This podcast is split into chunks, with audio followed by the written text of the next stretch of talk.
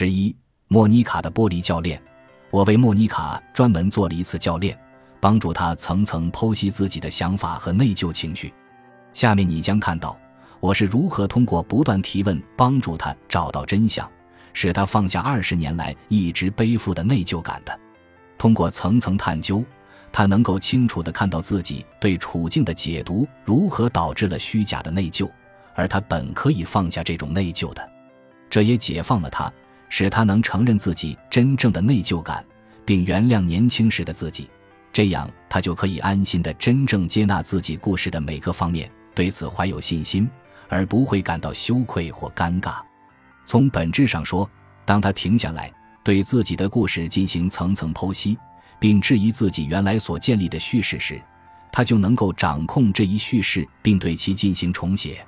当莫妮卡还是个十几岁的少女时，她的内疚触发点就开始形成了。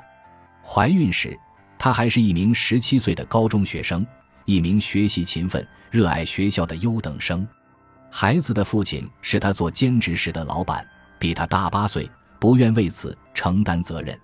贾娜还小时，在刚开始那几年，莫妮卡多次试图让她和他们的孩子建立起联系，都遭到了她的拒绝。莫妮卡决心绝地求生，他独自抚养孩子。并且在全职工作的同时还要完成大学学业，这很难。但他想尽可能让女儿过上好的生活。他相信继续深造能帮助他实现目标。但是鱼和熊掌不可兼得。虽然在他工作和上学时，家人帮他照顾贾娜，但莫妮卡在下午五点工作结束后要直奔夜校。夜校的课程每周有三天，上完课回到家已经是晚上十点了。在不上夜校的晚上和周末的休息日，莫妮卡又需要打理家务、到超市采购，根本无法全身心陪伴女儿、用心教育、帮她成长。她为此不断自责，因为女儿如今还没能确定自己的职业规划，没有理财意识，只会把钱花在看电影和在外面吃饭上，而且学习成绩也没有莫妮卡预期的好。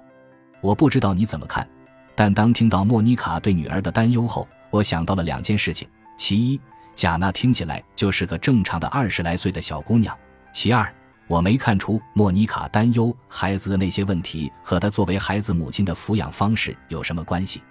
如果因为孩子还不知道自己想做什么，花太多的钱在娱乐和在外面吃饭上，没有获得全业的成绩，就认为自己是个失败的母亲，那即使是最有爱心、最一以贯之、最令人佩服的父母，也可能是失败者。我问莫妮卡：“你为什么内疚？”她回答：“我为女儿没有走上正轨而内疚，因为作为母亲，我本可以做得更好。”这就是剥离流程的第一步，即精确定位你的内疚出发点。在日常谈话中，我们很容易对莫妮卡这样的回答信以为真，觉得嗯，那一定感觉很糟糕。我能想象你有多内疚。这就是为什么剥离流程的第二步。审视你的想法很关键，你不能仅仅因为你有这种想法就觉得这种想法是对的，因为是你的想法决定着你的内疚感，所以它值得我们关注和好奇。下面开始推开这些想法吧，对你的想法保持好奇，好奇心是工具也是礼物，这是你发自内心的探究。你抬起眉毛，手拿放大镜，这是什么？这是真的吗？为什么？这有什么证据？要对自己的想法和你给那些让你产生内疚感的状况安上的原因保持好奇。例如，当我开始对莫妮卡的想法和随之而来的她对自身处境的内疚感到好奇后，我指出了连续发生的三件事。我们很容易忽略他们一时间是如何交织在一起的，但理解他们很重要。触发点、想法、反应。这种思维意识模式适用于我们所感受到的任何情绪。这个强大的工具可以帮你看到你的反应，感到内疚，然后因内疚而行动，是如何与你在面对内疚触发点时所选择的想法联系在一起的。当我们针对内疚感更具体的运用这一工具时，情况看起来是这样的：这个简单的模型可以帮助你更好地了解自己的想法。以及它如何促成了你的情绪和行动？大多数人从不停下来想他们正在思考什么。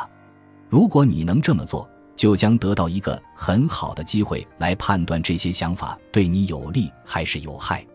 下面，让我们来看看莫妮卡内疚情绪的触发点、想法和反应。内疚触发点：莫妮卡的女儿贾娜没有达成莫妮卡的期望。内疚想法：我年轻时的错误选择害了我的女儿，这导致她做了错误的选择。我辜负了我的女儿。因为我本该陪在她身边，却没有做到。我本不该在十八岁时生下她，她的生父本该与她共同生活。她不该在一个单亲家庭里和我这个白天打工、晚上上大学的妈妈一起度过生命的头七年。我的小女儿加布里埃尔的童年生活比贾娜幸福很多，这是我的缘故，所以我对贾娜不公平。内疚反应，莫妮卡不断内疚。并自责大女儿在成长过程中没有得到像小女儿一样的福利，陪伴的时间更长，更留心她的学业。家里有个好爸爸，父母婚姻美满。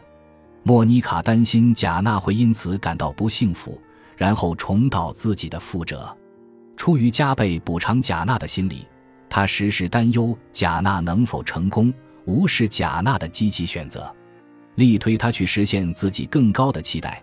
想努力把以前丢失的时间抢回来，请注意，在五个内疚思维模式中，莫妮卡同时出现了四种：我做错了事，我造成了伤害，我做的不够，我拥有的比别人更多。这里指的是我的小女儿比大女儿拥有更多。不管你想要掌控什么事情，都必须评估这里有什么事可以掌控的。掌控思想意识也是如此，你要知道其中有哪些是可以掌控的。要对此保持好奇，这样你才能判断出这些想法对不对，有没有注意。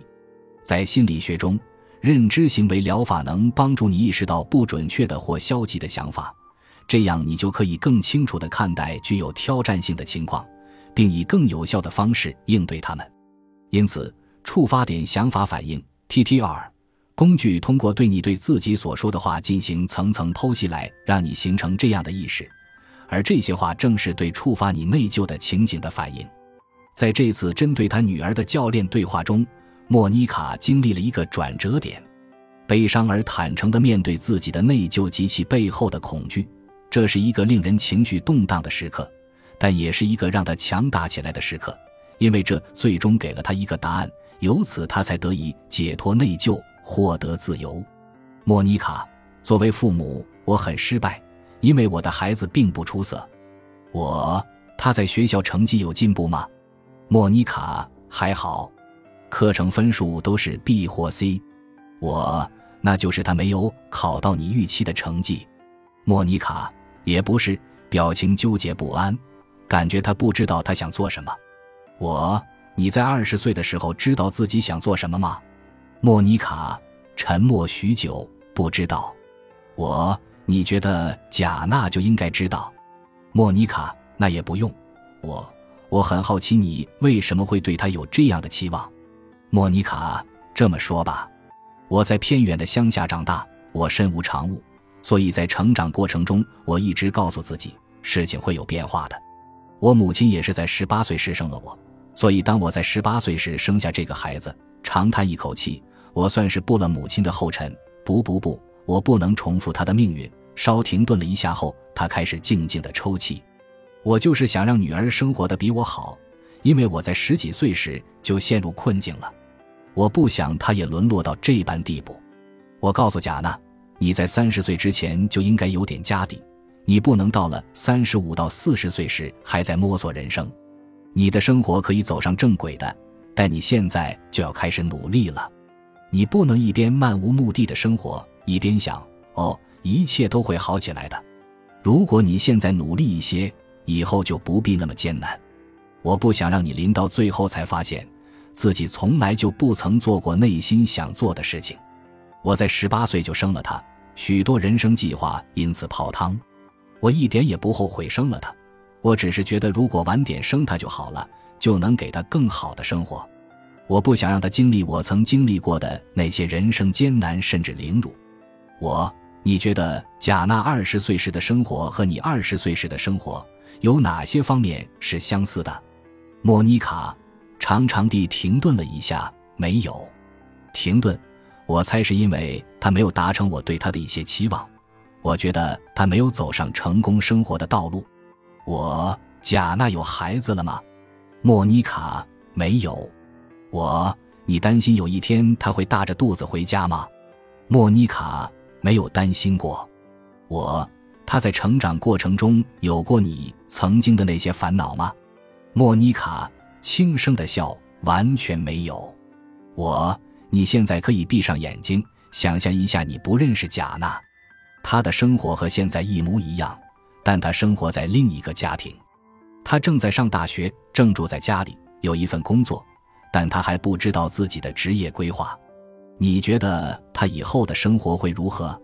莫妮卡平静而放松，他没问题。我为什么？莫妮卡，因为她走在正确的生活轨道上，没有吸毒。不粗野，鼻塞声很重。他和现在其他那些二十来岁的年轻人一样，喜欢看电影和在外面吃饭，不确定自己想要什么。我，你对你刚刚说的这段话有什么感觉？莫妮卡，很不错，也不会因为我脑子里的想法“我是个失败者”而责怪自己太多。这显然不是真实的情况。我。那我们如果再回到你原来的内疚陈述，作为父母，我很失败，因为我的孩子并不出色，你还认同吗？莫妮卡不认同。我，你能用更准确的描述来取代这个想法吗？莫妮卡可以。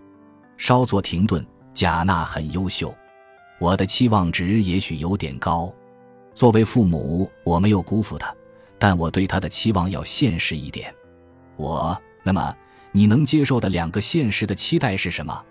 莫妮卡在长长的停顿后发出一声叹息。在学习方面，他很专注，也很努力，这很好。如果他就是只能得到 B 和 C 的成绩档次，我肯定也会接受，不会苛求他为什么就得不上 A。在生活方面，他也不一定到二十一岁时就能把生活上的事情都搞明白，不一定知道自己要选什么样的专业和职业道路。我，所以你现在的新想法是什么，莫妮卡？我不是失败者。我，你接下来要怎么做？莫妮卡，嗯呐，轻松了啊哈！我要继续对女儿的生活产生积极的影响。我要支持她的大学生活。我要坐下来和她一起制定一份规划，而不是让她只是因为我的反对意见而手忙脚乱。莫妮卡现在能够放下内疚。并且把自己看成一位仍然需要指导的成年孩子的母亲，对于当年无力改变的境况，她能原谅自己了。原谅让你能够释放愤怒和其他有害情绪，这些情绪往往会扰乱你的思考，让你难以卓有成效的发展。虽然你的内疚出发点可能与莫妮卡的很不相同，但通过这段谈话，你可以看到精确定位内疚出发点。然后审视会导致你内疚感的想法是一个多么有效的方法。莫妮卡发现自己的想法并没有如实反映事实，于是她把这些不真实的想法替换成了真实的想法，并用证据来支持这些事实。这就是剥离流程。我现在想请你亲自试试。本集播放完毕，感谢您的收听，喜欢请订阅加关注，主页有更多精彩内容。